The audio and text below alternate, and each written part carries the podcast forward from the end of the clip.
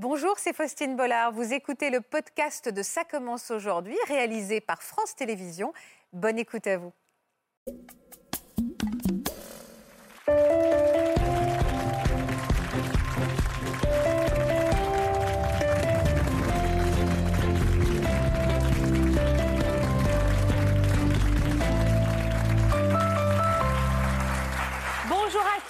Et bienvenue sur le plateau de Ça commence aujourd'hui. On est en direct comme tous les vendredis. Nous sommes le 31 janvier. Aujourd'hui, c'est la fin du Dry January. Vous savez, ce défi du mois sans alcool. Vous avez peut-être tenté de relever le challenge à la maison avec succès ou sans succès.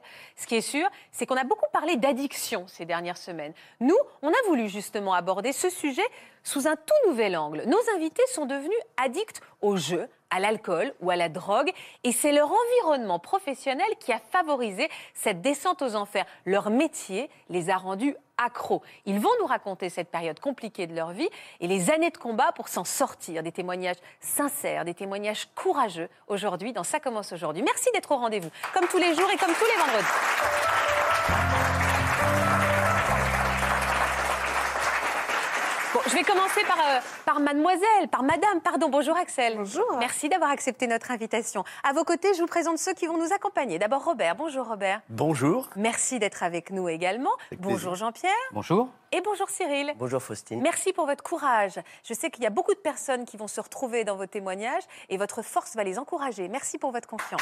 Je présente celui justement qui est spécialiste des addictions et qui va nous accompagner sur ce plateau aujourd'hui. C'est le docteur Carilla que vous connaissez bien, qui est psychiatre.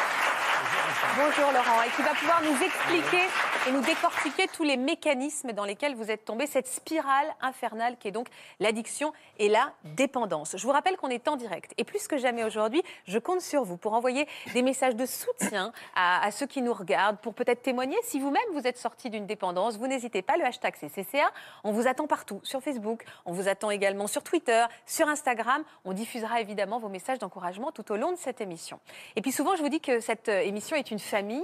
Et Jean-Pierre, justement, a écrit à sa famille, puisque c'est vous, Jean-Pierre, qui avez pris l'initiative de nous contacter. Je voulais vous en remercier. Merci pour votre confiance. Pour quelles raisons vous avez décidé de venir vers nous et de nous interpeller? Euh, en fait, j'ai voulu passer un, un autre cap Oui, euh, parce que j'ai toujours, euh, j'ai toujours eu du mal à, à m'exprimer oralement. oui, Et j'ai écrit un livre oui. qui m'a permis de, bah, d'expliquer pourquoi. Ça, ça a aussi été un livre pour demander pardon à ma famille, surtout à mon épouse. De quoi, de Euh, quoi vous étiez dépendant, vous, Jean-Pierre? Dépendant au jeu d'argent. Et ça fait combien de temps aujourd'hui que vous êtes suivi pour cette addiction? Ça fait un an. C'est, euh, je suis rentré le 31 janvier euh, 2019. Ça fait Rentré, c'est-à-dire que. Je suis rentré dans une clinique euh, psychiatrique. Et vous, Proche vous y êtes de- toujours? proche du lieu. Oui, j'y suis toujours. Parce que je considère ne pas être euh, encore euh, totalement guéri. Euh, Donc ça fait C'est vrai que c'est aussi une façon pour moi de me protéger, la clinique. Oui. Euh, et puis, bon, j'ai encore euh, quelques flashs, parce que même au bout d'un an, euh, j'ai encore quelques flashs. Et je pense que j'ai toujours été dans le déni, même jusqu'à il y a un mois. Il y a un mois, j'étais encore dans, dans ma bulle, dans cette spirale du jeu. Je ne pensais plus au jeu, mais j'étais euh, protégé à la clinique. Mhm. Et là, je viens de me rendre compte depuis à peu près un mois que, ben, en fait, de, de tout ce qui, de tout ce qui est arrivé, de tous les, tout, tout ce qu'il y a de néfaste dans le, dans le jeu, de tout le mal que j'ai pu faire à ma famille, euh, à mon épouse, euh, et tous les dégâts que ça peut causer. euh, Ça a vraiment bousillé votre vie, le jeu ça a bousillé ma, ma vie. Je suis, j'avais un commerce, je ne l'ai plus. Un commerce que, où je me sentais vraiment à l'aise, très bien. Les clients m'appréciaient. Euh, Vos dettes et malgré sont- tout, se sont élevées jusqu'à combien? Pardon Jean-Pierre, juste pour qu'on se rende compte, vos dettes se sont élevées jusqu'à combien? À peu près 400 000 euros. Là, je suis en liquidation. Et même après, parce que j'ai été en liquidation, mais euh, j'ai avant été en redressement judiciaire, et même le redressement judiciaire ne m'a pas permis euh, de prendre en compte le fait que bah, j'étais euh, complètement à la dérive et que j'étais euh, euh, j'étais à bout de souffle. Et j'ai continué à jouer. Vous êtes sorti d'affaires aujourd'hui, Jean-Pierre? Je pense. J'ai encore quelques flashs. Ça m'arrive. Il m'arrive de des fois quand, quand il y veut a dire quoi, des flashs D'avoir une envie Des flashs de, de, de jeu. D'accord. Puis ça disparaît vite parce que bon, je, je repense tout de suite à- aux conséquences qu'il y a eu de, de mes actes, de mes actes insensés. Et euh, je me dis, mais non, Il faut que je me ressaisisse et puis je, je repars sur autre chose. Mais euh, c'est vrai que c'est très difficile de, de s'en sortir et euh, c'est vrai que c'est euh, c'est quand même très, très, très Alors, très vous allez nous raconter juste votre histoire. Ce qui est fou dans, dans- dans la vôtre, d'ailleurs, c'est que vous avez exercé différents métiers avant de, Oui. de devenir buraliste. Oui, Puisque c'est vraiment le, le sujet qui nous anime aujourd'hui. À la base, à l'origine, vous avez grandi dans une famille. Ils faisaient quoi, votre- vos parents, comme métier? Mes parents avaient un bar et euh, ils faisaient également des, des jeux pour les courses de chevaux. Je n'ai pas le droit de donner le nom. Non. Euh, donc, euh, j'ai Ah. toujours été baigné dans le bercé dans ce milieu-là. On allait aux courses, euh, comme je suis de la Nièvre, on allait aux courses à Vichy, dans tous les, tous les petits champs de courses. C'était une culture de familiale. Voilà, et j'ai commencé à, à jouer au tiercé Ouais. euh, parce qu'il y avait toujours ce besoin de d'étudier. Il y avait De cette- décortiquer, d'analyser de- derrière. parce que les jeux de, tirage comme le loto, l'euro million, ça ne me passionne pas. Euh, je voulais toujours qu'il y ait une étude. Vous voulez une active, vous le- être actif. Voilà, pas juste attendre d'avoir un coup de chance, Tout à fait. finalement. Et je voulais euh, en fait euh, bah, étudier le- la- les courses, les chevaux, voir les possibilités qui m'étaient offertes de, bah, de faire des chants, de, de faire, de, de faire des, des simulations de jeux. Puis je jouais, j'étais naturellement favorisé par le, le fait que mes parents étaient dans ce Bien bar sûr, bien sûr. pour passer des jeux de façon assez, assez facile. Donc un- J'ai commencé à 13 ans, 13, Ah oui. 14 ans. J'aidais mes parents euh, comme ça. euh, et ça, il m'arrivait de, bah, de, De jouer un petit peu, mais là, on n'était pas encore dans une dépendance. C'était vraiment très. C'était vraiment euh, du plaisir à 100%. Mm. Parce qu'à avez- 13 ans et demi, bon, il Oui, y a que du c'était pour plaisir. s'amuser ou sans pas vous ennuyer un peu. de gain d'argent, etc. Il y avait vraiment du plaisir. Vous avez embrassé quelle profession après? Vous avez exercé quel travail après? Après, j'ai été banquier pendant 30 ans. Ah oui. Euh, Vous me le dites en faisant un truc de sourcil là, c'est que ça vous plaisait pas? Euh, si, ça m'a toujours plu. J'ai toujours eu des. En fait, dans la banque, j'ai toujours eu des challenges. Euh, j'ai évolué de... parce que j'ai commencé avec un CAP de, de comptabilité. Ouais. Je suis rentré dans une première banque, j'ai passé mon CAP, mon BP banque. J'ai pas pu passer l'ITB parce que le niveau était apparemment trop élevé pour moi, donc j'ai arrêté à, au BP. Et malgré tout, j'ai évolué. J'ai été, conseiller financier. Après, j'étais responsable du service bourse. Mhm.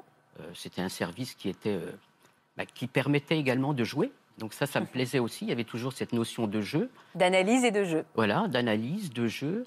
Euh, ensuite, j'ai fait d'au- d'autres banques. J'ai été responsable d'agence, responsable commercial, responsable d'agence, directeur d'agence. Mais vous jouiez en parallèle? Vous continuez à jouer non, en parce parallèle? chaque fois, j'ai eu des challenges. Et le challenge, c'était de réussir euh, bah, ce qu'on- ce- la, la mission qu'on me confiait. Vous Euh, rassasiez? et je, je me- je me, je me mettais à fond dans, dans mon challenge. Mais quand le challenge était terminé, je m'ennuyais. Ah ouais. Et il fallait me trouver un autre challenge. Donc défi. je demandais à ma direction de changer, euh, euh, de changer, d'évoluer euh, au niveau Ouais. du, du poste, d'avoir un poste plus important. Quand ça avait du, quand ça mettait pas mal de temps à venir, je pensais au jeu. Alors je me mettais à rejouer jusqu'au moment où on me proposait un autre challenge, Ouais, c'est ça. une autre, un autre poste, une autre. euh, Vous êtes un joueur, fondamentalement un joueur, Voilà. professionnellement. euh, Et, et Euh, quand j'étais dans, le, dans mon poste, j'allais jusqu'au bout du challenge. Et quand le challenge était, euh, quand j'estimais que mon challenge était euh, terminé, j'en redemandais un autre. Je demandais à changer de poste. Mhm. Mais si ça ne venait pas tout de suite, je Vous a- jouais. Vous Je avez quitté la banque? Vous avez quitté la banque? la banque. Pourquoi? Vous 30 ans ennuyez? pour- Oui, parce que je trouvais plus aucun intérêt et puis euh, c'était difficile parce que j'ai voulu euh, voulu rester. euh, J'avais envie d'aller évoluer en région parisienne parce que c'est là où il y a un peu plus de, travail parce que dans la région où je suis c'était difficile, c'était bloqué. Et euh, bon, en raison de, de- de problèmes euh, avec, euh, enfin pas de problèmes, mais mes beaux-parents étaient, euh, étaient malades, mon beau-père était malade. On a voulu avec mon épouse rester dans la région D'accord. et donc, les portes se sont refermées. Donc, je me suis retrouvé bah, à rester dans une agence qui ne me plaisait. J'a- J'avais réalisé tous mes, tous mes objectifs. Oui, vous avez fait le tour. donc, quoi. bon, après, c'était, il n'y avait plus aucun intérêt. Donc, je me suis mis à rejouer à ce moment-là et, et Ah. rejouer quand même des sommes assez, euh, assez importantes. Et en plus, je gagnais. Donc, ça m'encourageait à rejouer encore. et Excitant, encore, et puis encore. galvanisant. Et c'est là où j'ai commencé à délaisser mon travail à la banque.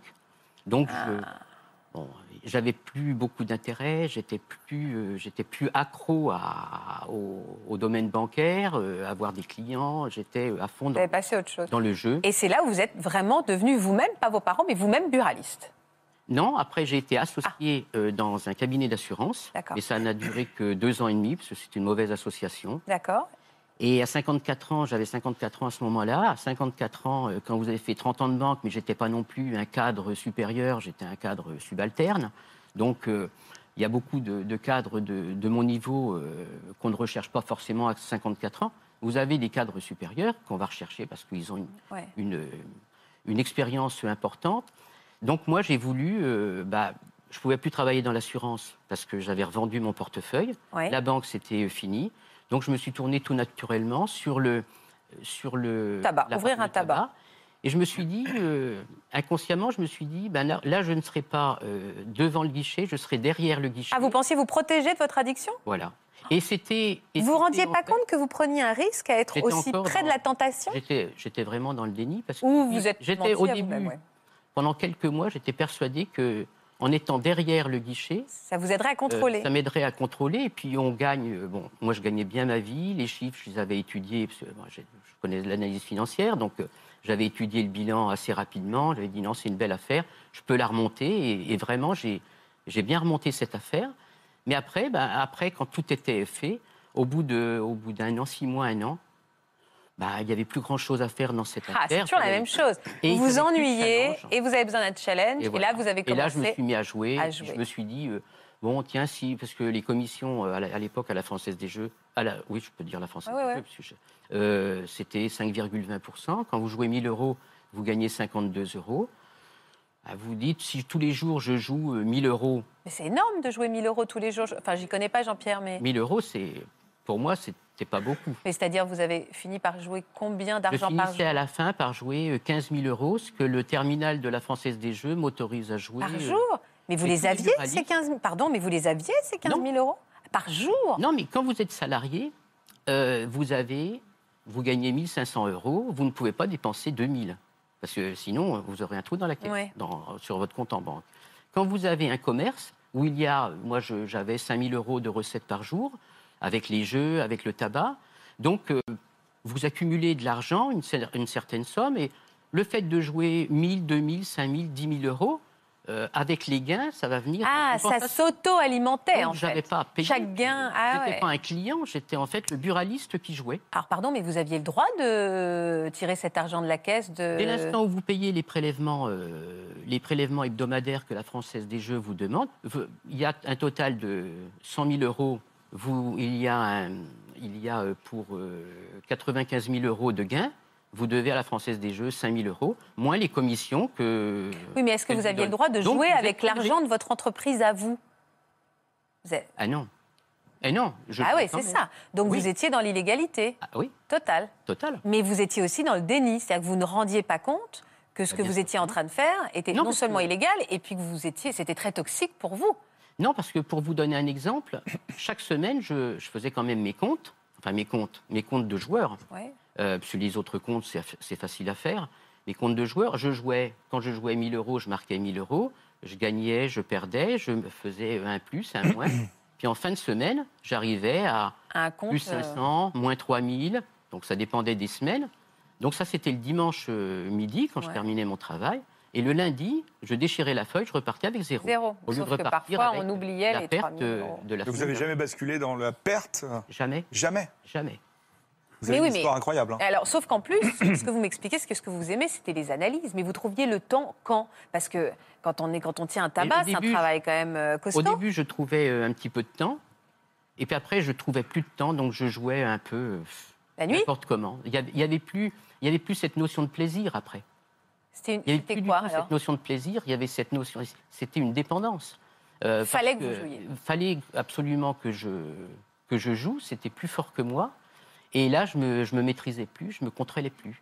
C'était euh, c'était terrible parce que je me rends compte maintenant. Mais quand j'étais euh, sur, sur le, lieu, le, sur, le, sur le commerce, dans le commerce, il n'y avait, pas de, avait pas de problème pour moi. J'étais, bon, je finissais par être irritable. Euh, avec ma famille, j'étais irritable. C'était, bon, ça allait moins bien. Elle voyait d'ailleurs votre femme parce que vous vous, cachiez. Quelqu'un l'a vu Elle le voyait parce que des fois, bon, sur mon portable, il y avait des, il y avait des jeux qui étaient faits. Il y avait, bon, on finit par le voir parce que j'étais pas, euh, je faisais pas non plus attention quand je rentrais chez moi. Je disais, mais c'est pas possible. Puis, puis au niveau des comptes, des fois, je lui disais, ben non, on peut pas aller là parce que Puis en fait, je jouais l'argent, en plus l'argent du ménage. Et tant que j'ai donné de l'argent, euh, parce que quand il y avait besoin d'acheter quelque chose, parce qu'en en fait, c'était un peu pour me dédouaner. Elle me demandait, euh, disait, tiens, est-ce qu'on peut s'acheter ça? Oui, on peut.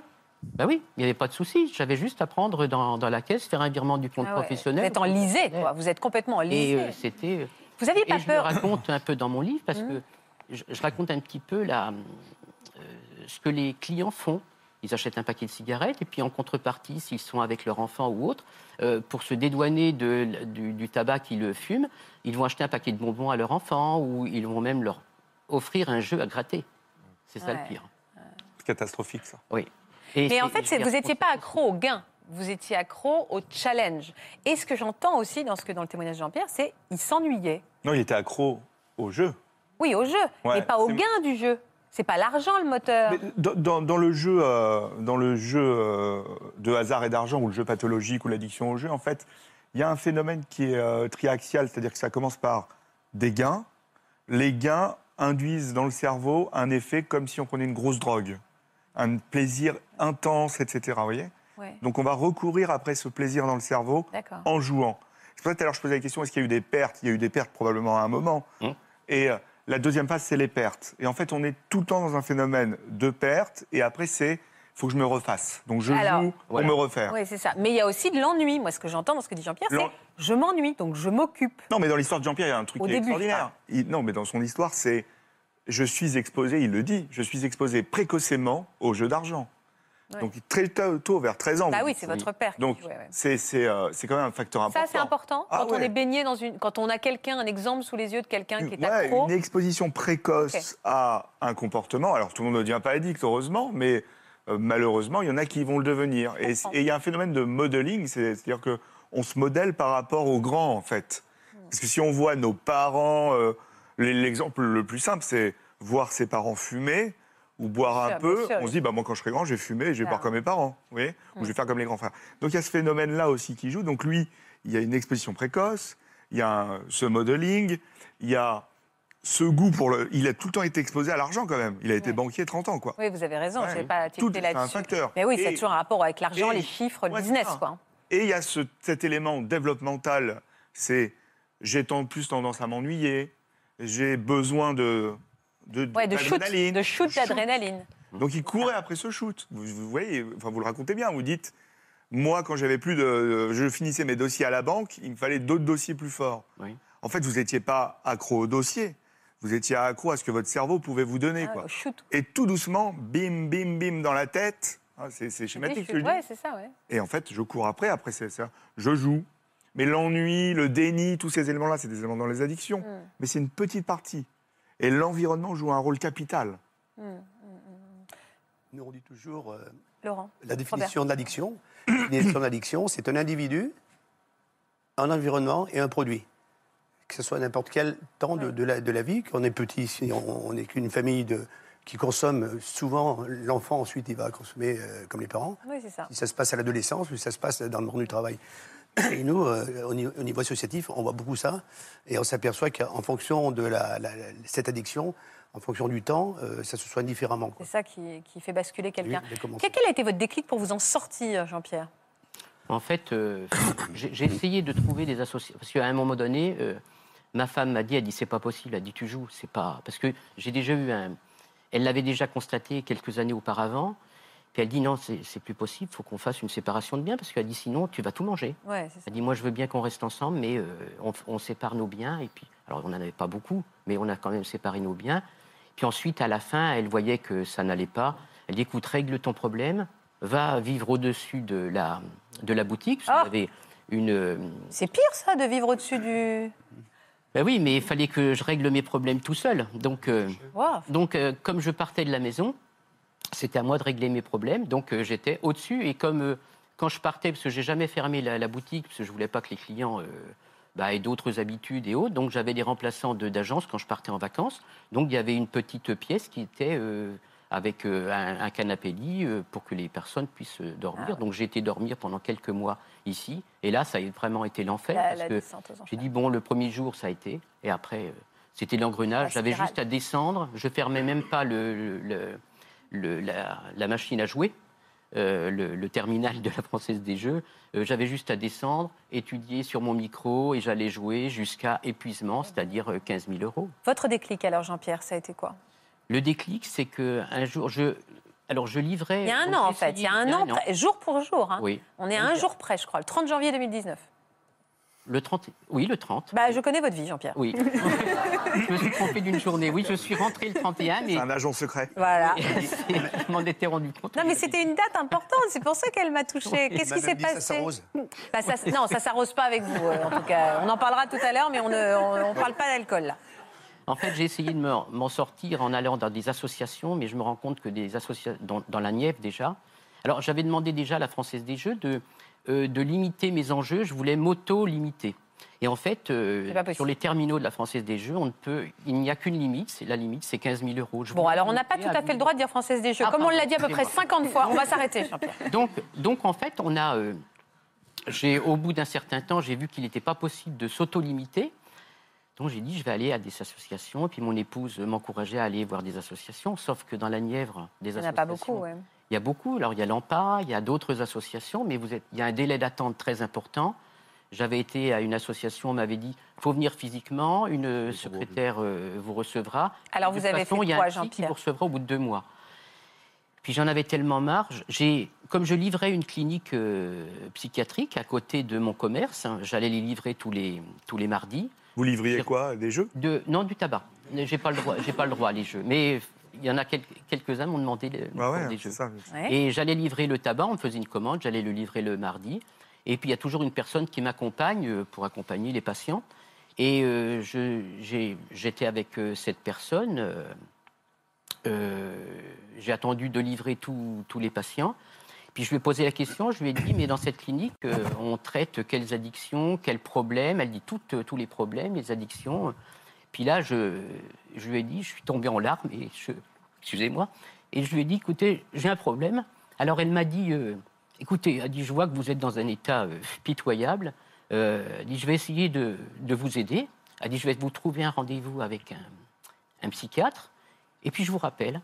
Et quelques heures après, elle m'a rappelé, elle m'a dit, vous avez rendez-vous demain à telle heure. Donc j'ai fermé le commerce, j'ai été voir le, le, médecin psychiatre.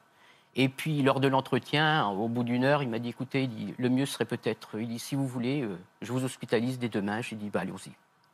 Et après, j'ai pu penser au commerce. De toute façon, le commerce était un peu euh, terminé. Donc, euh, je suis rentré. Donc, j'ai eu le rendez-vous le 30 et je suis rentré le 31. Et donc, c'est là qu'on fête aujourd'hui cet anniversaire de ce jour. On peut vous dire que ça vous a sauvé la vie? Je crois, oui. Oui, parce que c'est. Euh, sinon, je ne sais pas ce que je serais devenu. Et donc, bon, là, je suis maintenant en train de, bah, de, de, reprendre, on va dire, goût à la vie. j'ai plus ces problèmes-là, j'ai plus ces flashs, j'ai plus. Mais j'ai lu quand même d'autres des livres et puis je travaille beaucoup avec euh, ma psychologue.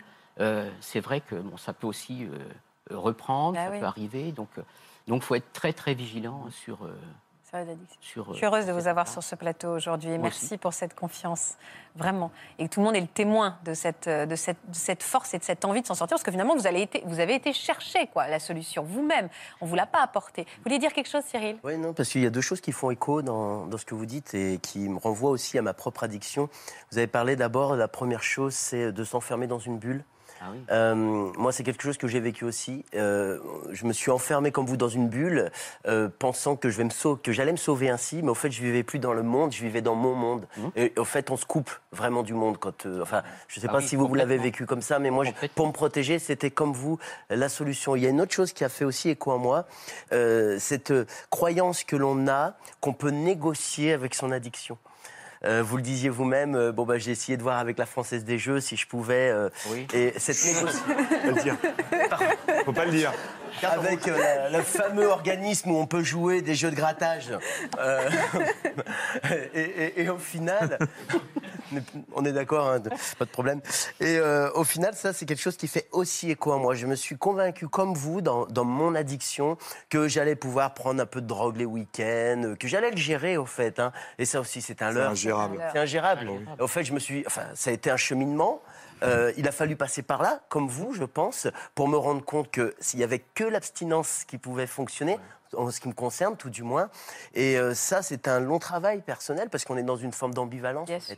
Je veux, je veux plus. Quoi. On ne négocie pas avec ses démons, Laurent. Et c'est un, vrai message. Et Il n'y a pas d'entre-deux. On arrête, en fait. Bah, on arrête. Oui, c'est l'objectif. Mais c'est vrai que souvent, c'est difficile d'arrêter. Donc, on peut passer aussi par des réductions de consommation pour aller vers l'arrêt. Mais c'est vrai que l'objectif à travailler, c'est l'abstinence. Et euh, sans être euh, l'abstinence absolue, mais il faut aller sur j'arrête. Et c'est pas un coup de baguette magique, c'est long. Il y a plein de choses. On a déprogrammé son cerveau. C'est long, hein, un an pour Jean-Paul. Ouais, on a déprogrammé son corps. Donc il faut un peu reprogrammer les choses. Et il y a un truc qui est important, c'est il faut aller se faire aider. Bah, c'est pour ça que je trouve que la démarche de Jean-Pierre est exemplaire d'avoir su dire j'ai besoin. Et autant il y a du médical et du paramédical, mais il y a aussi euh, tout le côté associatif qui joue un rôle capital et les patients experts. On en parlera tout à l'heure avec Robert. Axel, vous écoutez sagement oui. ces trois bons hommes autour de vous. Je, voudrais déjà vous remercier parce que je sais que vous avez beaucoup hésité avant de venir témoigner parce que c'est un sujet tabou. Dès qu'on parle d'alcoolisme au féminin, c'est tabou et encore plus quand on en parle euh, chez les vendeurs d'alcool, chez les cavis, chez les sommeliers.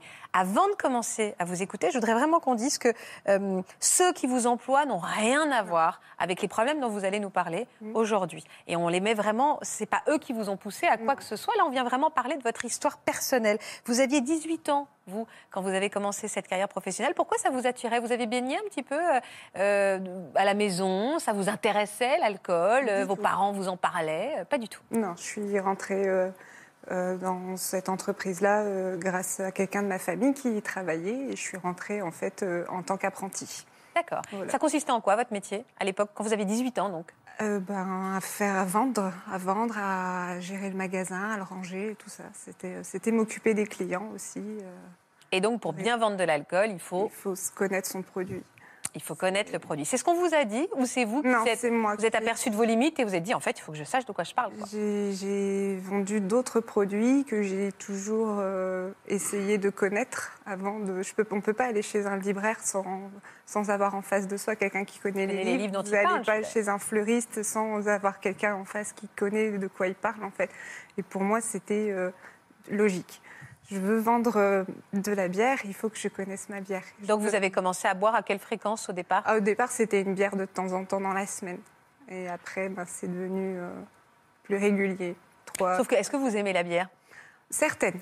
Certaines. Certaines? Parce que c'est quoi Quel est l'alcool Quel est l'alcool que vous aimez beaucoup vous? Le champagne. Le champagne. Et donc en fait, c'est au moment où il a fallu goûter du champagne que vous êtes dit là, je perds un peu le contrôle?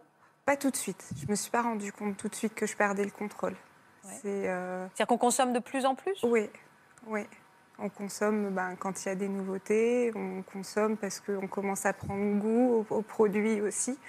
Quand on a des, des, grands, grands noms de, champagne entre les mains, ben, il faut, enfin, c'est un plaisir. Oui, bah, bien sûr, bien sûr. Voilà. C'est sur votre lieu, vous, vous consommez sur le lieu de travail? Non, non, non, non, non, À la maison? Oui, oui, oui. Et, vos, et vos, vos, vos collaborateurs le voyaient? Non. Ou vous leur disiez? Non. Donc vous étiez un peu dans le déni parce que vous vous rendiez compte que vous rapportiez des, enfin vous les voliez pas, mais que vous rapportiez des produits à la maison. Euh, vous, enfin, à quel, pour vous c'était du boulot quoi Oui, on va dire ça. Oh, du boulot avec du plaisir aussi, de pouvoir goûter un bon produit. Quelle quantité vous buviez? Je, suis, je pouvais aller jusqu'à deux, deux bouteilles de champagne par jour. Et vous aviez quel âge à peu près? Oh, bah, J'ai commencé ouais, à l'âge de 18 ans. 18 ans, deux bouteilles de champagne par jour. Qu'est-ce que ça vous procurait? Euh, bah, Au début, ben, du plaisir. Et après, c'était pour euh, oublier, en fait. Parce que je suis quelqu'un qui est très. Euh, qui se prend vite la tête, qui est très angoissé. Voilà, je suis quelqu'un comme ça.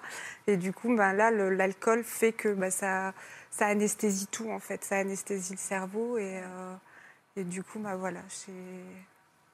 Question. Euh, elle était toute jeune, Axel, quand elle a commencé à boire. On parle de deux bouteilles de champagne par jour. Pour ceux qui nous regardent, est-ce que c'est, ça a des conséquences beaucoup plus dramatiques sur un cerveau de 18 ans qu'un cerveau de 40 Vieux, 40 ans? Pardon, excusez-moi, je m'autoflagelle. Mais où est-ce que, ça, est que ça n'a rien à voir, en fait? Ah si, si. Le cerveau, on dit classiquement, il finit sa puberté, j'appelle ça comme ça, autour... Enfin, tout est finalisé vers 20-25 ans. Ah, donc on était vraiment en plein dedans. Ouais, on est presque proche de la fin, mais quand même.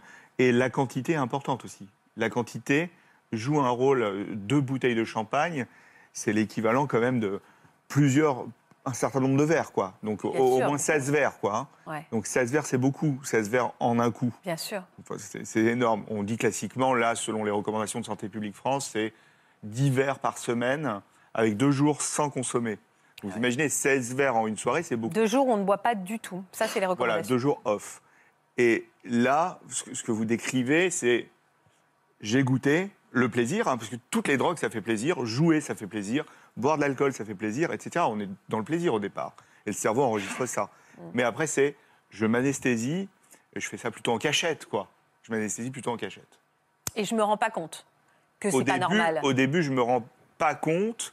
Et il y a un phénomène qu'on appelle la tolérance, c'est-à-dire que j'augmente les doses tout doucement pour retrouver les effets du départ. Ça vous parle?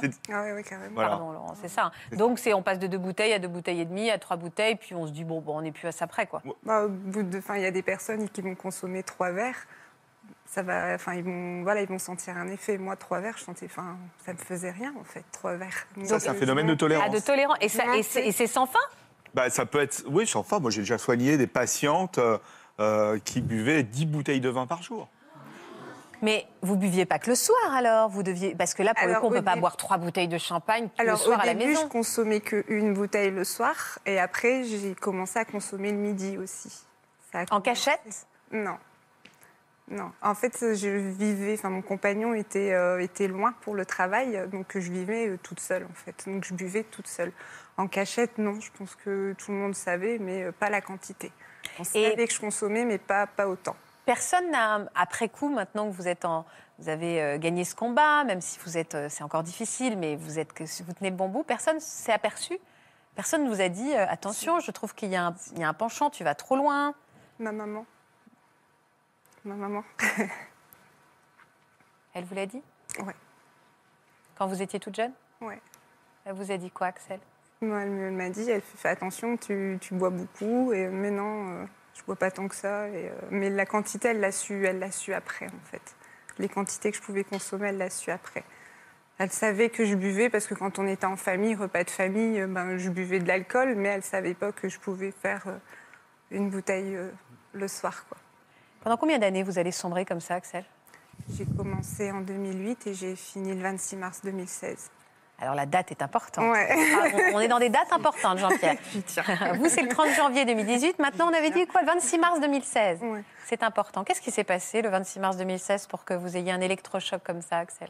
Euh, Je suis allée à une réunion des alcooliques anonymes avec ma maman. Mais qui vous a donné l'envie d'y aller ou l'impulsion? Mon compagnon. Pour quelle raison ben, Il m'a dit, soit c'est l'alcool, soit... Euh, enfin, soit il n'y a pas d'enfant en fait. On avait un projet bébé ah. et c'est soit on, t'arrête de boire, on met ce projet en route, ou alors euh, enfin il n'y a pas, a pas d'enfant quoi. Donc le premier acte d'amour de la future maman que vous serez, ça, sera d'arrêter de boire. Du coup j'ai fait cette réunion aux alcooliques anonymes et là on se prend une claque, on se prend un miroir et on se dit, je, je me suis dit je peux pas devenir comme ça, c'est pas possible. Je peux pas devenir une personne qui se lève la nuit pour aller boire son verre, je peux pas, c'est pas possible. Vous êtes sevré comment physiquement? Parce que c'est bien d'avoir le déclic psychologique, mais physiquement, vous avez fait comment? Ben, Je faisais ma réunion un vendredi soir, le samedi, j'allais au travail, vendre de l'alcool. Et je me suis dit, tu vas être maman. Donc ça, ça a été, c'est toujours ma ligne, c'est, maman. Tu peux pas, et même maintenant, je peux pas, je peux pas consommer d'alcool. Ma fille, elle peut pas me voir euh, alcoolisée ni sentir. Et vous l'avez eu ce bébé? Oui, oui, oui, je l'ai eu. Je l'ai eu. Et c'est, voilà. Et vous n'avez pas touché une goutte d'alcool depuis 4 ans? Non. Alors déjà, bravo. Je peux pas.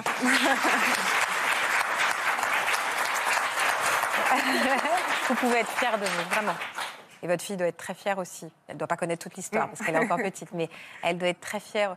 Mais, mais vous continuez à travailler dans la même société. Oui. Donc vous êtes au contact permanent avec l'alcool. Mais comment vous vous débrouillez? Parce que vous me disiez, il faut connaître le produit. Bah alors comment vous les connaissez, les produits maintenant? Alors j'ai des clients qui sont dans la confidence.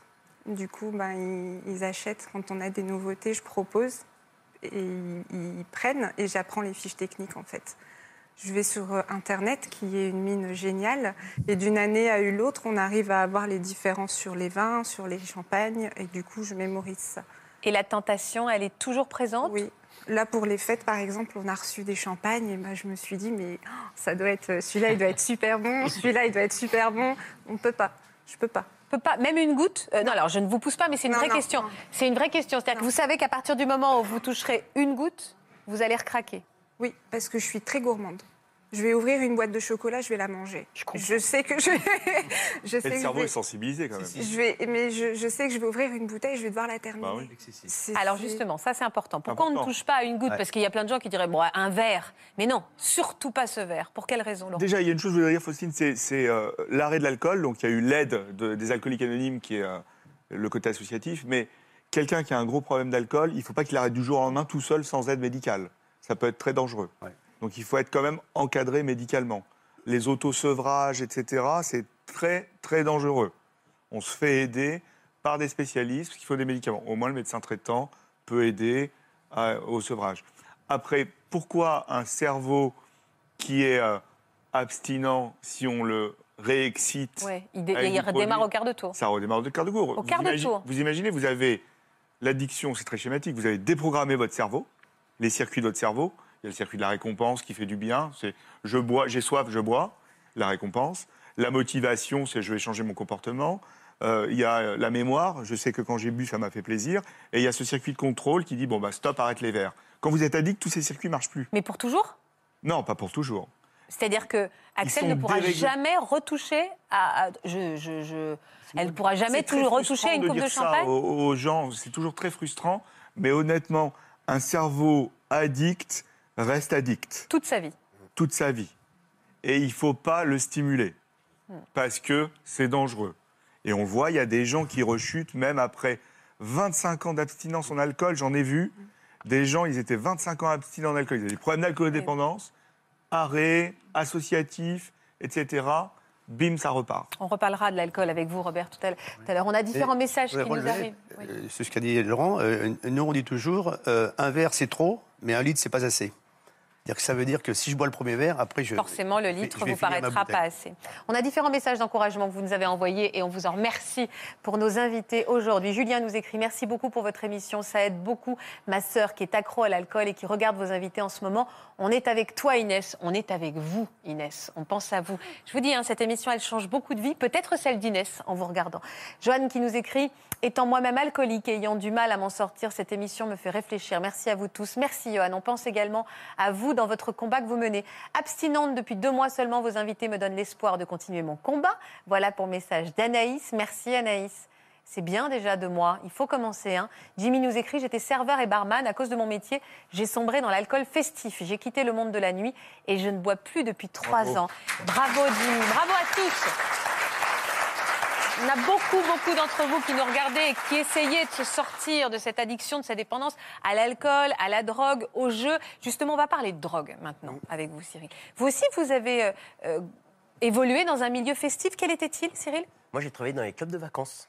Vous étiez animateur dans un club de vacances. Exactement. On va se plonger un petit peu dans, dans cette période de votre vie où tout a dérapé. Mhm. Au départ, vous étiez un jeune homme très heureux.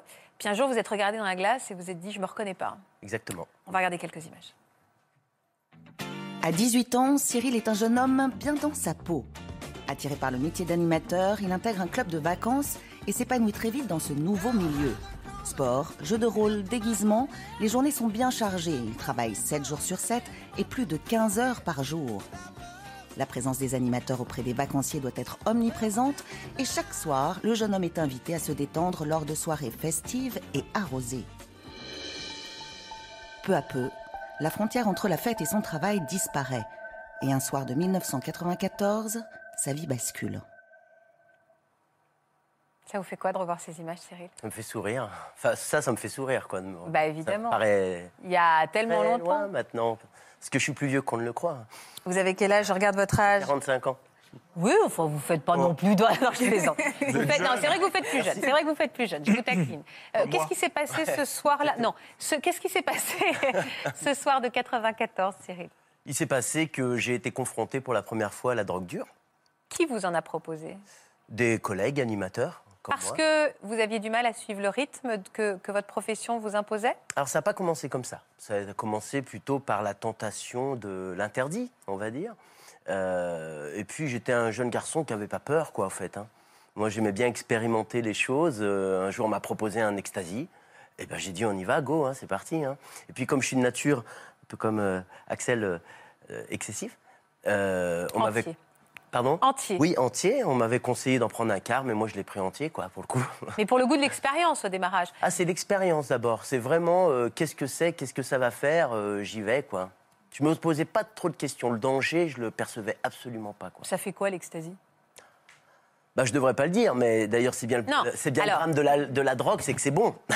Au on croit que c'est bon. On croit, au départ, on croit, mais physiologiquement, c'est bon. Alors, mais... je vais pas vous poser la question, je vais poser la question à Laurent. Qu'est-ce qui, différemment, non mais c'est important, on est regardé par des jeunes. Qu'est-ce que ça donne l'illusion de ressentir? Qu'est-ce que ça fait au cerveau? La consommation d'ecstasy C'est bien de parler de l'ecstasy, parce qu'en fait, maintenant, les jeunes aiment beaucoup ce. Ils n'aiment pas l'ecstasy, ils aiment la MDMA, mm. qui, est, qui est pareil, en poudre. Donc c'est un effet à la fois. Les, deux effets, c'est comme ce que dit Cyril, c'est au départ, quand on prend une drogue, c'est parce qu'on va se faire plaisir. Et c'est le vrai problème, en fait. Comme notre cerveau n'est pas préparé, donc si c'est un gros plaisir, ça, ça risque d'être l'enfer.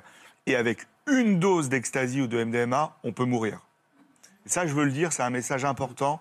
Il y a plein de jeunes qui essayent, comme Cyril, un, bon, un comprimé d'ecstasy ou un demi ou un quart, on ne peut pas prédire, ils meurent. On peut mourir après une seule prise de MDMA, quelle que soit la prise. Ça, c'est extrêmement important de faire passer ce message à vos ados, à vos jeunes ou moins jeunes d'ailleurs. Vous le prenez, cette ecstasy. Vous avez vu à ce moment-là une énergie un peu décuplée, parce que vous aviez des horaires infernaux, hein, on le voit, on se pose sur la question avec les, les, ah bah, animateurs de clubs de vacances. Oui, alors la première prise est, incroyable et c'est euh, mon malheur finalement, c'est que ça a été bon. Bah et ça a été mon malheur parce que j'étais dans un état de conscience que j'ai jamais connu j'avais une, énergie qui était décuplée. Et puis, il faut savoir que la MDMA, c'est une drogue empathogène. Hein. Tout le monde, il est beau, tout le monde, il est gentil, on aime tout le monde. On aime tout le monde, J'étais dans un état incroyable. En fait, c'était vraiment incroyable. C'est un état de... C'est difficile même de l'expliquer avec des mots, mais c'était vraiment incroyable. Vous avez voulu essayer d'autres choses, du coup? Ah bah, beaucoup de consommation, c'était les années 90, c'était avec le mouvement euh, de la musique électro, les rave parties, les free parties, j'étais vachement là-dedans. Euh, donc ça va bien de pair hein, avec l'ecstasy. Donc c'était une longue période, les extasies. Euh, d'abord. Et le problème de l'extase, c'est que ça se voit physiquement si vous gobez euh, un extase. Bah, vous avez les pupilles dilatées, les dents qui grincent. Donc on ne peut pas consommer de l'extasie au quotidien, si vous voulez. Il faut être dans un contexte défini. Et c'est là où j'ai rencontré une autre substance qui m'a paru très intéressante à l'époque, c'était la cocaïne. Parce que la cocaïne, euh, l'avantage, entre guillemets. Ça ne se voit pas. Ça ne se voit pas si elle est consommée raisonnablement. Alors, au début. Au, début. C'est ce que je veux dire par là. Hein, Bien sûr. Est-ce que vous consommiez raisonnablement? Bon, après, euh, Au départ, oui, j'ai réussi à me tempérer. Oui, si on peut parler d'être raisonnable avec la drogue, on est bien d'accord. Au départ, j'arrivais à me tempérer, c'est-à-dire que je m'étais mis une petite règle, c'était de me dire je ne consomme pas dans mon cadre du travail, c'était toujours après le contact avec les vacanciers, etc. Sauf que lorsque vous travaillez en club de vacances. C'est 7 jours sur 7. La frontière, c'est ça, entre le loisir et le travail, elle est très floue quand même. Elle est très floue. Donc, on se met à consommer avec les vacanciers, avec les autres animateurs. Vous voyez? Donc, très vite, très rapidement, euh, finalement, cette consommation, euh, la limite de temps, elle était plus très claire. Et puis, au départ, je consommais en groupe. Et puis, petit à petit, je me suis mis à consommer seul seul, mais pour faire quoi? Pour, euh, bah, C'est ça qui est un peu incohérent, c'est que c'est pas très cohérent. Pour vous donner un ordre d'idée, je vous disais que l'ecstasy, c'est pas une drogue qui se consomme, c'est pas une drogue de solitaire, hein, l'ecstasy, hein, ça se partage ben moi je me retrouvais, mais là c'était parce que je recherchais la sensation du produit, vraiment, ben, je me mettais à, gober des extasies seul. À la maison Avant, d'aller dans ma piole, dans ma chambre, j'allais me prendre un extase. Ça n'avait aucun sens. Hein, je vous, mais vous en preniez quelle quantité pour qu'on se rende compte ah ben, je pouvais, L'extase, c'était exponentiel, hein, mais euh, j'ai commencé bon, par, par un, un, cacheton, un cachet euh, par, par soirée, puis je suis arrivé jusqu'à quatre cachets. Quoi. Ah ouais, non, mais c'était... Et la cocaïne? Alors la coke, ça s'est mis en place après coup, enfin d'abord en parallèle et puis ensuite c'est la cocaïne qui a pris le dessus. La coke, j'ai commencé bah, pareil par des, bah, par des traits de coke et puis j'en suis arrivé euh, à, consommer seul entre 4 et 5 grammes. Ah. ouais, non mais je suis tombé dans l'excès quoi. Et pendant combien d'années ça a duré cette addiction, cette dépendance? Alors les clubs de vacances, ça a duré 4 ans, où là, il y avait une sorte de maîtrise, mais ensuite, j'ai continué après les clubs de vacances. C'est bien là, et c'est là mon malheur, c'est que une fois que j'ai arrêté les clubs de vacances, cette vie euh, stimulante, surstimulée, parce que j'étais. C'est permanent. Quand j'ai retrouvé la vraie vie, je l'ai trouvée un peu insipide, cette vie. Ah et là, je me suis retrouvé face à moi, à mes angoisses, à, à cet ennui. Et là, je me suis rendu compte que j'avais besoin du produit. Eh, vous aviez besoin. Et vous êtes, vous êtes reconverti dans quel milieu après? Bah Là, ça n'a pas favorisé les choses parce qu'après, j'ai travaillé dans le milieu de la nuit. J'étais DJ. Euh, ah bah oui. Alors... Donc là, ça est venu renforcer. Euh, Mais ça. a duré combien de temps cette année, cette période-là, enfin, entre le moment où vous avez ce 94 là, c'est ça, 94 Alors 4 ans de club de vacances. Ouais, et après? Deux années de monde de la nuit. Euh, donc là, ça a été euh, vraiment euh, exponentiel. J'en suis arrivé. Bah là, donc il y a eu. Moi, j'ai 10 ans de consommation de substances parce qu'il y a ah des chutes et des rechutes. Il y a eu des, périodes d'abstinence, mhm. mais là, il y a eu 6 ans déjà, presque 7 ans d'affilée de consommation. Et physiquement, vous deviez être transformé bah, Ça change, non, physiquement, la consommation moi, la chance que j'avais, c'est que je suis quelqu'un de plutôt dynamique. En parallèle, je faisais quand même du sport. J'étais quand même quelqu'un qui arrivait à avoir donc éliminer mes toxines quand même, les mauvaises toxines. Mais sauf qu'au bout de six ans, ouais, je me suis retrouvé parce que je consommais pas mal d'alcool aussi, pour le coup, parce que ça va de pair. c'est pour contrebalancer. Voilà. Et effectivement, vous buvez de l'alcool, vous mettez de la coke dessus, euh, vous êtes impeccable, quoi. Hein. Ah euh, bah, de la coque, on met de la coque. On va pas donner le mode d'emploi, mais. Euh, ah, au-dessus Excusez-moi, je. Non, non, c'est moi, parce que je, ne connais pas du tout ce milieu-là. Alors, je ne comprenais pas trop la coque au-dessus de la. Ouais, non, je comprenais pas. mais, en gros, il y a alcool et cocaïne, c'est assez. Euh, le cerveau et dorsal, les deux en même temps. Qu'est-ce que. D'accord. Ah bon Parce que c'est pas. Il fait pas. Ça, ça ne shoote pas les mêmes parties du cerveau, donc c'est complémentaire? Non, non, il y a un truc qui se forme dans le cerveau. En fait, vous prenez de la cocaïne et vous prenez de l'alcool avec en fait, se forme dans le cerveau un nouveau métabolite dans le cerveau qui s'appelle le coca-éthylène. C'est un peu le mariage des deux. D'accord. Le Peter et Sloan de, des drogues dures. bon, c'est très schématique, mais c'est vrai. c'est, un, Ça va ensemble, c'est très fort, très fort, une image très forte dans la tête. Et, et, et, et ça. Enfin, on a l'impression de plus être ivre et on a, plus, on a l'impression de plus être défoncé. et en fait, c'est pas vrai. c'est très toxique pour le cœur et le cerveau. Question est-ce qu'on grille pas pour toujours des trucs dans le cerveau quand on prend des drogues? Pardon. Non, pas du tout, Cyril. C'est pour ça que je. c'est pour ça que je me suis pas tournée vers vous.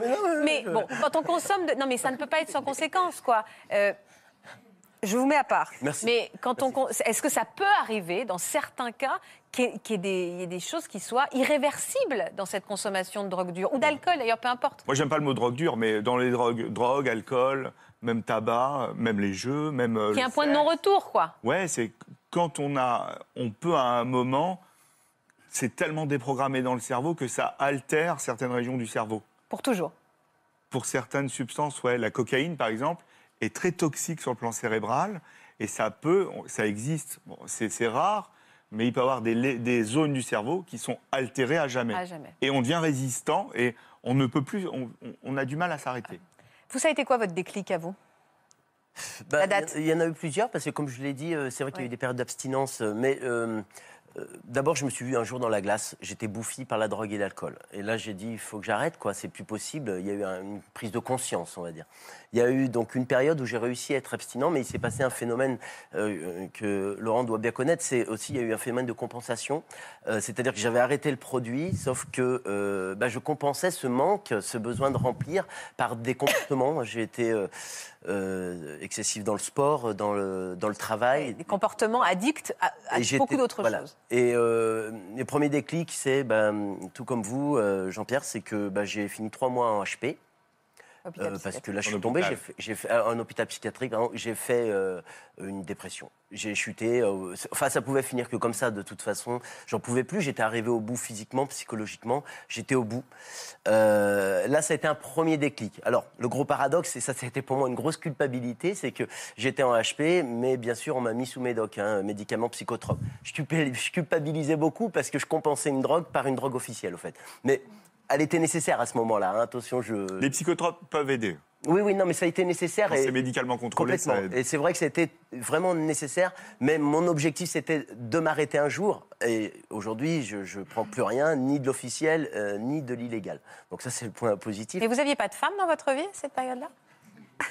Bah oui, je suis indiscrète. Vous êtes intéressé ou... Non, mais ou un compagnon ou une femme, m'en fiche d'ailleurs. Mais c'est juste l'amour qui vous donnerait envie de vous dépasser, comme ça a été un peu le cas pour Axel. Alors effectivement, vous avez raison. Euh, c'est vrai que les conséquences de mon addiction, c'est que j'arrivais pas à, avoir une vie stable.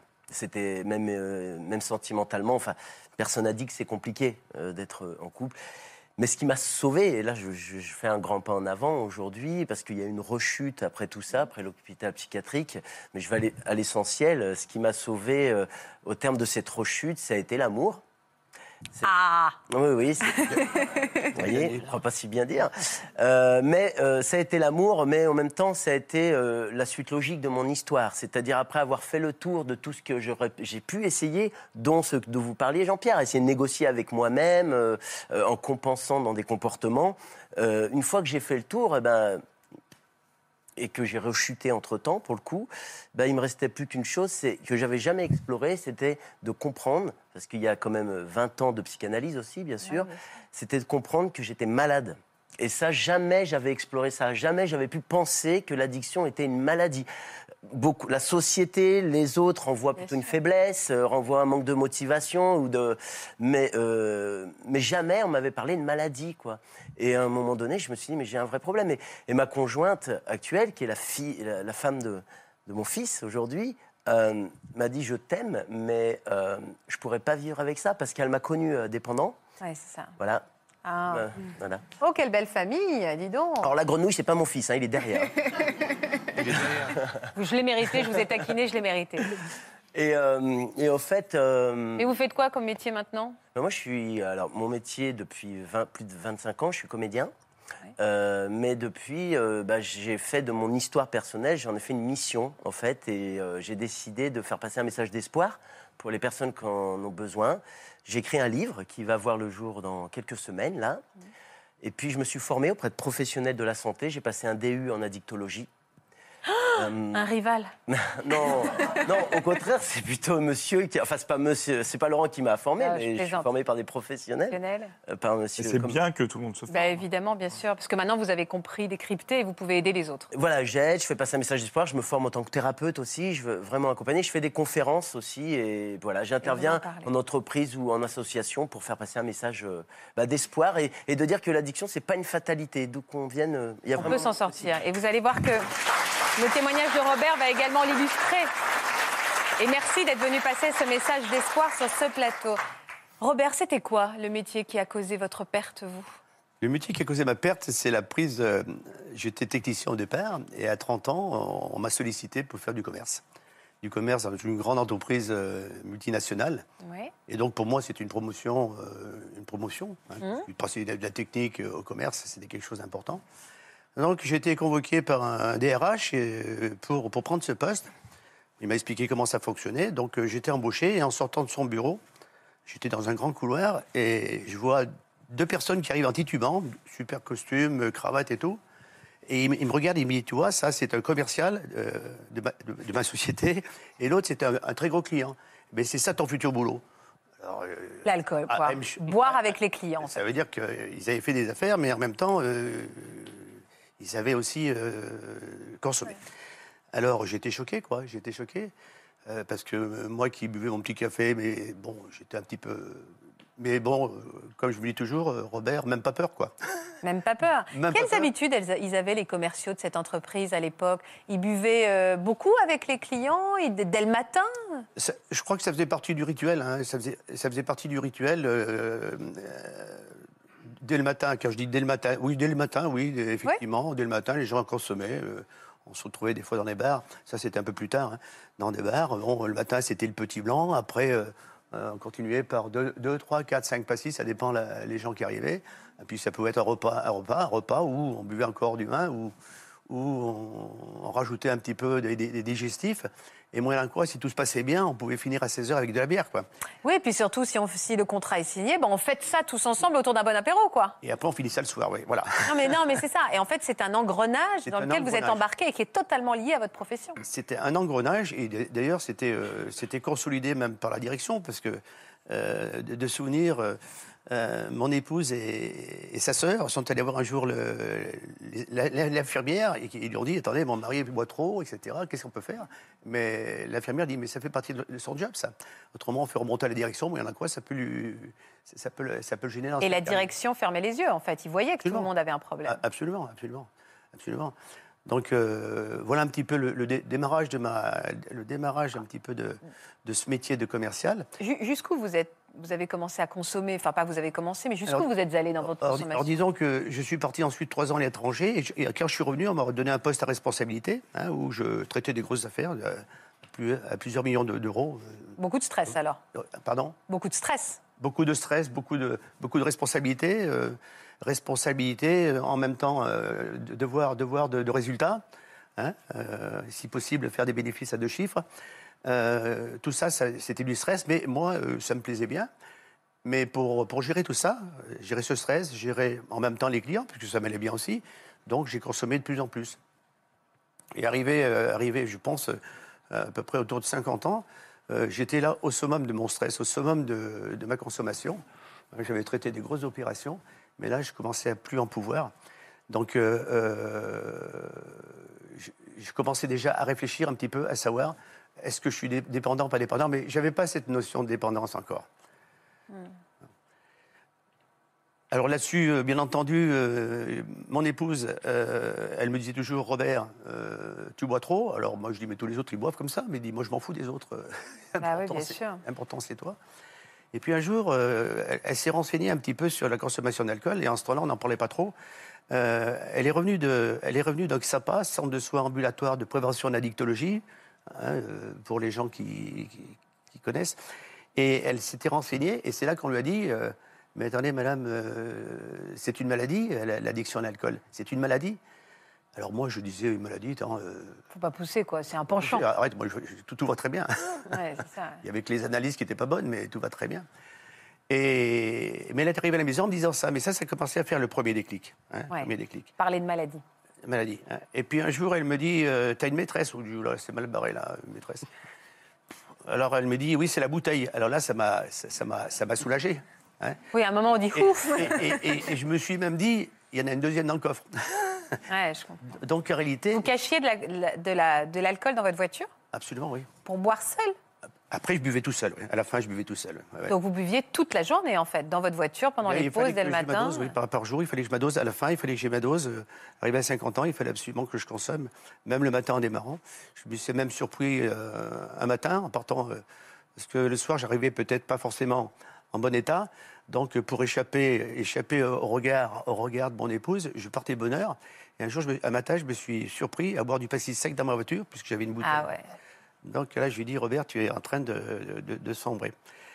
Donc, ce fait, euh, comme a dit Robert, c'est une maladie, etc., ça commençait à me faire, à me faire travailler. Et puis, euh, comment j'ai eu mon déclic? Alors, vous parlez de déclic, je ne sais pas si c'est un déclic ou quoi que ce soit, je n'ai jamais pu définir ce que c'était un déclic. Une prise de conscience. c'est une prise de conscience. Comment la prise de conscience C'était effectivement, euh, toutes les années, je partais en vacances, et pour me refaire, euh, je m'arrêtais deux mois. je, faisais deux mois de jeûne pour, de jeûne pour, pour faire de la plongée. Ah, vous faisiez de la détox pendant deux mois, vous, ne, vous, ne, vous ne touchiez pas une goutte d'alcool. Ça durait quelques années, jusqu'au jour où j'étais obligé, euh, en juillet-août... Vous n'y arrivez plus.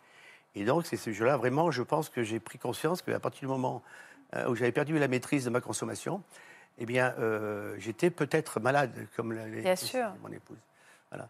Donc, euh, Vous aviez quel âge à ce moment-là, Robert 48-50 ans. Et vous étiez toujours commercial dans cette société? J'étais toujours commercial en standard dans cette société.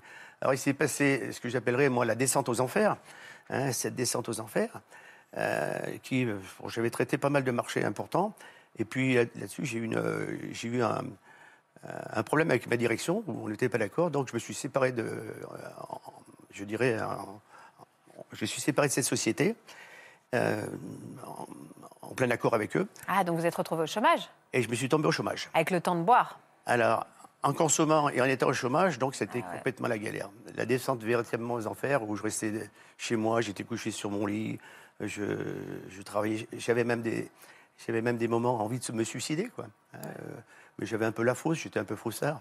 Hein, parce qu'en face de moi, j'ai l'Isère, dans l'Isère. Et je me dis, mais si je plonge, peut-être qu'il n'y a, pas assez d'eau, etc. Donc, euh, et, un jour, je me suis enfermé dans. Je me suis enfermé, mon épouse était travaillée. Et puis, euh, il y a quelqu'un qui m'a dit, il faudrait que tu fasses un, tableau de, un tableau dans laquelle tu, tu, mets deux cases, euh, avec alcool et sans alcool, et que tu mets dans ces deux cases ce qui est bien avec alcool et ce qui est bien sans alcool. Donc effectivement, je l'ai fait ce tableau. Et ce tableau, quand je l'ai terminé, j'ai regardé. Alors, d'un seul coup, j'ai vu euh, eau de vie. Alors, d'un seul coup, je dis, mais non, c'est pas l'eau de vie, ça, c'est l'eau de mort. Donc, dans cette code-là, là, j'ai marqué mort, et de l'autre côté, j'ai marqué vie. Et, je me suis dit, est-ce que tu veux vivre ou mourir?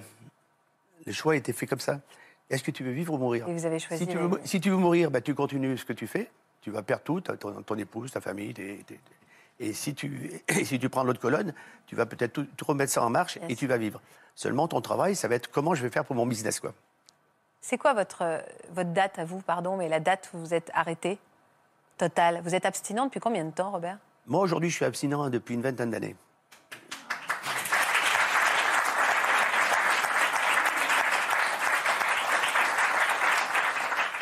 Alors, alors, pour continuer dans cette démarche, comment j'ai fait pour m'arrêter? Parce que ça, ça intéresse, beaucoup les gens qui, ont, le même métier ou, qui, avec qui je vais faire écho. Euh, parce qu'on appelait ça, nous, on appelait ça, euh, on m'a dit, euh, t'es, es un VIP, toi. Normalement, un VIP, ça ne boit pas, quoi. Hein, c'est jamais alcoolique, un VIP.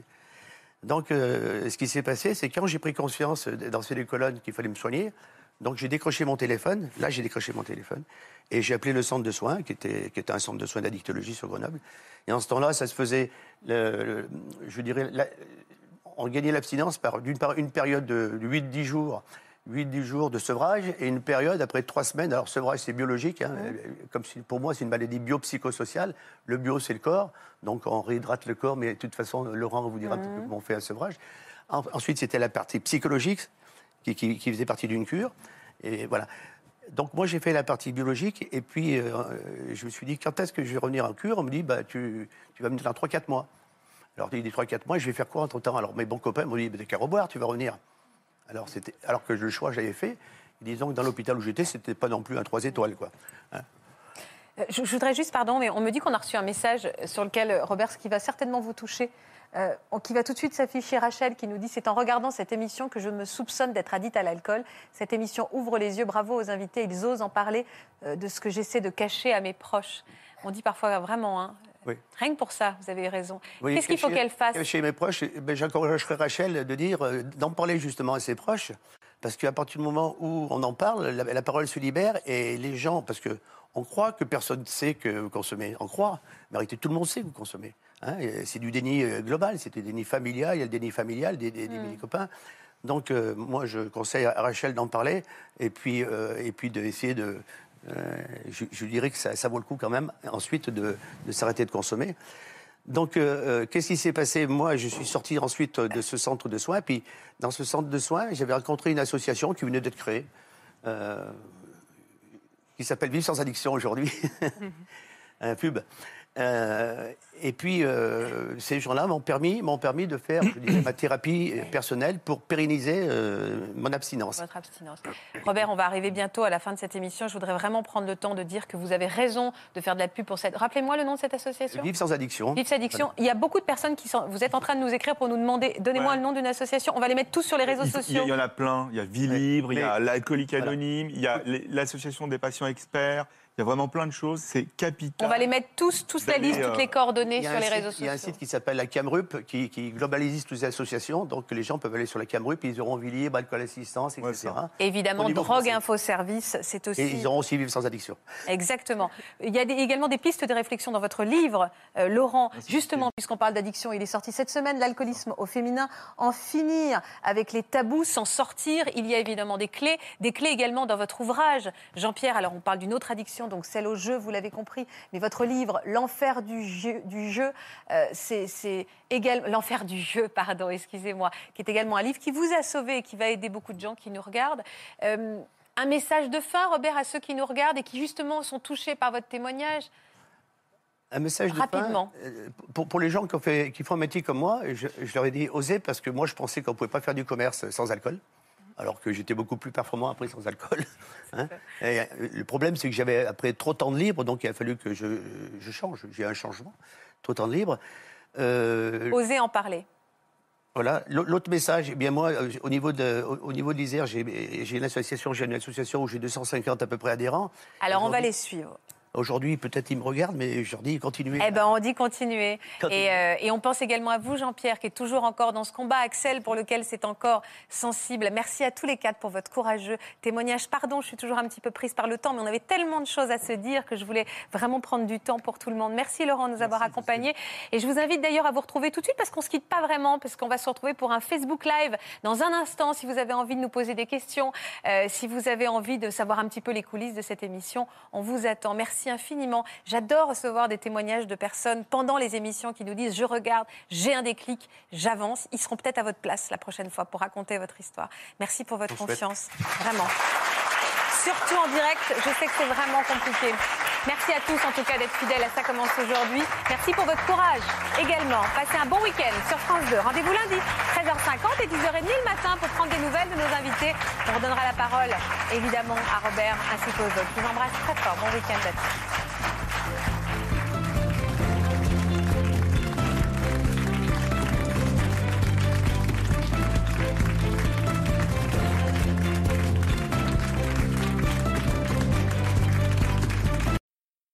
Voilà, j'espère que ce podcast de Ça commence aujourd'hui vous a plu. Si c'est le cas, n'hésitez pas à vous abonner. Vous pouvez également retrouver l'intégralité de nos émissions sur France.tv.